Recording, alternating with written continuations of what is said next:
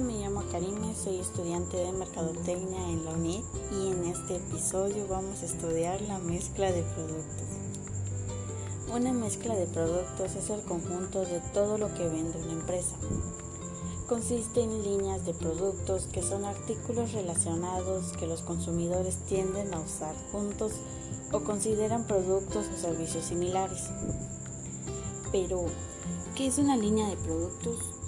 La definición es simple. Se refiere a los productos que ofrece una empresa.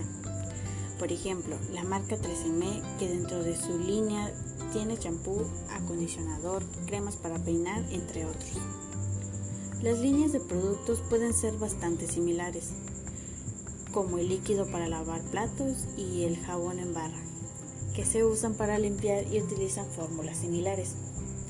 También pueden ser muy diferentes, como pañales y máquinas de afeitar. Está claro que la definición de los productos ofrecidos debe hacerse de forma cuidadosa y estratégica, a fin de mantener la identidad de la marca y retener a los consumidores. Si sabes cómo cumplir con las expectativas del consumidor, la probabilidad de éxito para tu negocio es enorme. Entre sus ventajas está la posibilidad de fidelizar a los clientes y garantizar una mayor cuota del mercado. La mezcla de productos tiene cuatro dimensiones. La primera es ancho. Esta dimensión corresponde a la cantidad de líneas de productos que vende una empresa. La segunda es longitud. La longitud es el número total de artículos en la mezcla de productos de la compañía. La tercera, profundidad corresponde al número total de variaciones para cada producto. Las variaciones pueden incluir tamaño, sabor y cualquier otra característica distintiva. Y por último, la consistencia. Describe cuán estrechamente están relacionadas las líneas de productos entre sí, en términos de uso, producción y distribución. Y a todo esto, ¿cómo definir la mezcla de productos? Aquí te dejo unos consejos para que puedas realizarlo. Recuerda que es importante que este proceso se realice periódicamente para proporcionar una mejor base para una toma de decisiones eficiente. Primero, evalúa el historial de ventas. Cualquier empresa preocupada por el futuro de su negocio tiene registros detallados del historial de ventas. Realiza un análisis detallado de estos datos e identifica patrones. ¿Hay algún producto en baja? ¿Algún producto impulsa la venta de otro? Con la respuesta a estas preguntas, considera si es válido eliminar o agregar algún producto. En ocasiones, la razón de que no tenga buenas ventas es la falta de publicidad o promoción. Segunda, mantén la atención sobre los competidores. Al igual que tú, tus competidores se esfuerzan para garantizar una cuota de mercado satisfactoria.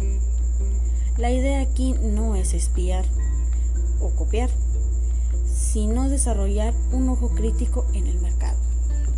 Es importante prestar atención no solo a los resultados logrados por los rivales, sino también a señalar las razones detrás de ellos.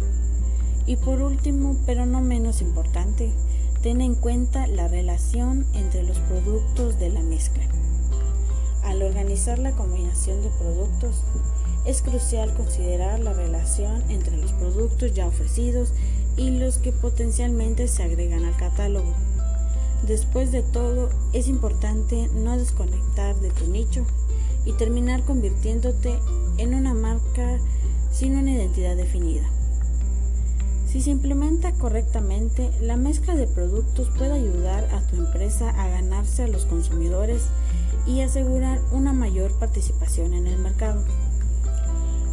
Otro punto importante es la fijación de precios, que es un factor crítico en la mezcla de los productos. Las compañías deben tomar decisiones estratégicas sobre cómo fijar el precio de sus productos para alcanzar sus objetivos comerciales. Y a todo esto podemos finalizar con que la mezcla de productos es una estrategia de marketing para mantener variedad, sobre todo en las marcas líderes. Un ejemplo son Coca-Cola y P&G, que manejan desde productos básicos hasta productos un poco más específicos. Eso es todo por el episodio de hoy. Gracias.